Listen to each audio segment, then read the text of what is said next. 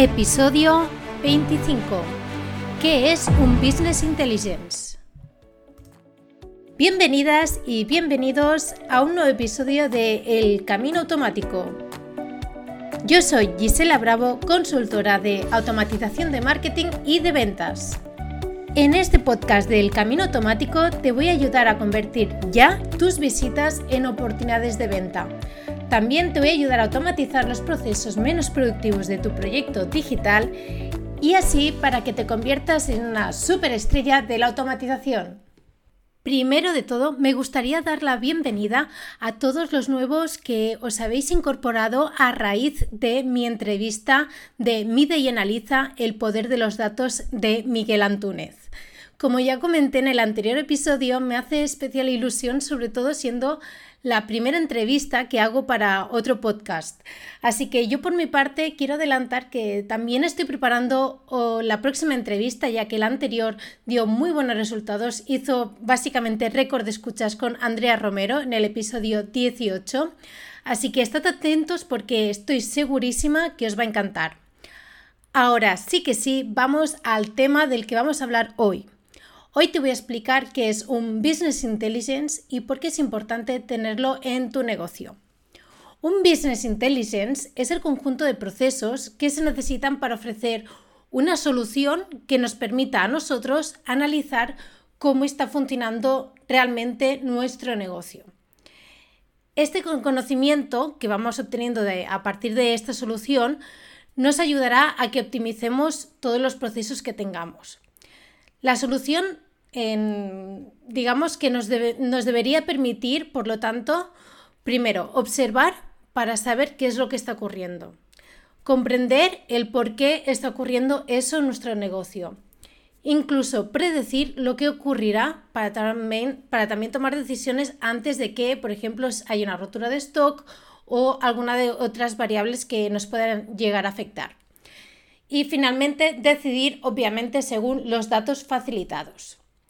Las soluciones de Business Intelligence, teniendo en cuenta que debes escoger el que siempre, ¿eh? siempre debes escoger el que más se adapta a tus necesidades, suelen estar basadas básicamente en la creación de informes tanto sean predefinidos, que son los más, más asequibles, obviamente, y son los generales, los que casi todo negocio necesita, por ejemplo, el estado de flujo de caja, cómo está la cuenta de, de compras e ingresos, etc. Partiendo ya de, esta base, también hay, aplicaciones de Business Intelligence que nos, que nos, hacen informes a medida. Lo digo porque quizás estamos hablando de nuestro, de nuestro negocio, que quizás a, nivel de envergadura no es tanta, pero sí que si estamos hablando ya de empresas eh, medianas y grandes, estaríamos hablando de que son empresas que ya necesitan informes mucho más personalizados.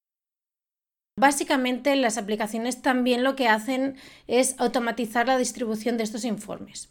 Es decir, que tú lo que puedes hacer es programar cuando, cuando tú quieras que te lleguen los informes, tanto por tiempo como por causa. Me explico. Un ejemplo muy sencillo sería que si el software, en este caso en nuestro Business Intelligence, está haciendo un seguimiento constante, por ejemplo, de los gastos, que nos envíe un informe rápidamente, en, justamente en el momento que haya un pico de gastos que no está controlado y que te avise para que tú estés alerta sobre lo que está pasando. ¿Vale? Esto es un ejemplo muy claro, muy preciso sobre lo que puede llegar a hacer este tipo de herramientas. Normalmente te ofrecen dos cosas muy básicas. Por un lado, la previsión de resultados, que también es conocido como forecasting, y por otro lado serían los cuadros de, mando, que son los conocidos dashboards, que te ayudará a saber qué está ocurriendo y también te ayudará a analizar el por qué. Hay que considerar otra ventaja de este tipo de software que nos ayuda, que es básicamente que nos ayuda a centralizar información procedente de diferentes herramientas, como puede ser el conjunto de, bueno, tener conjuntamente los datos eh, de un RP y un CRM. Estoy hablando de centralizar a nivel de que hay business intelligence que si tienes una aparición en prensa, también te sale en un informe y te avisan. O sea, ya eh, son niveles de captación de, datos muy altos y que obviamente seguro que para la mayoría no es necesario, pero para que entendáis un poco a, qué nivel de profundidad de análisis y de captación de datos puede llegar a hacer una herramienta de estas.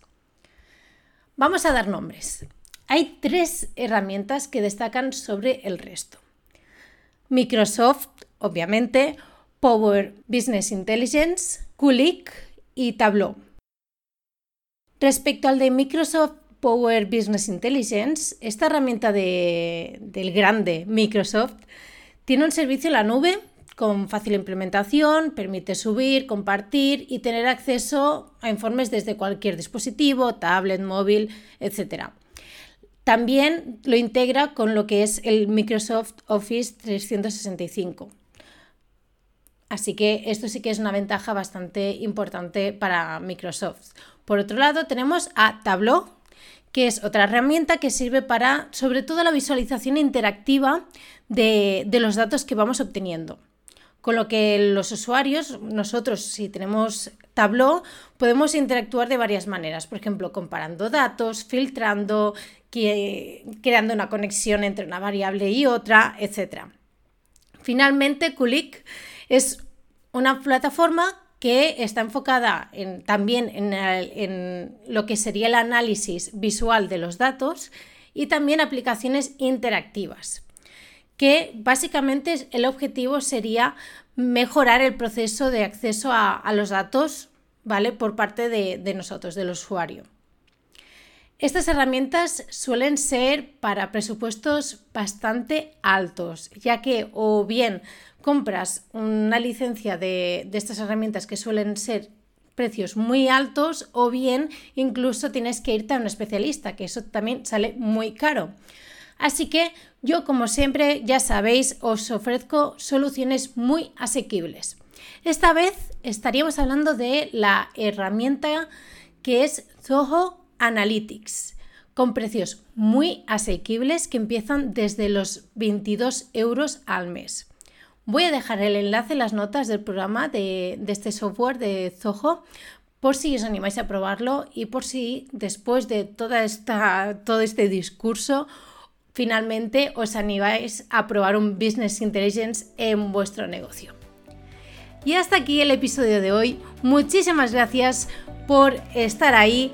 Os recuerdo de que tengo la mayoría de escuchas en iBox, así que espero vuestros me gustas por si os ha gustado este episodio, que me dejéis vuestros comentarios para poder interactuar con vosotros, saber vuestras sugerencias, ideas, temas sobre los que queréis que hable, etcétera.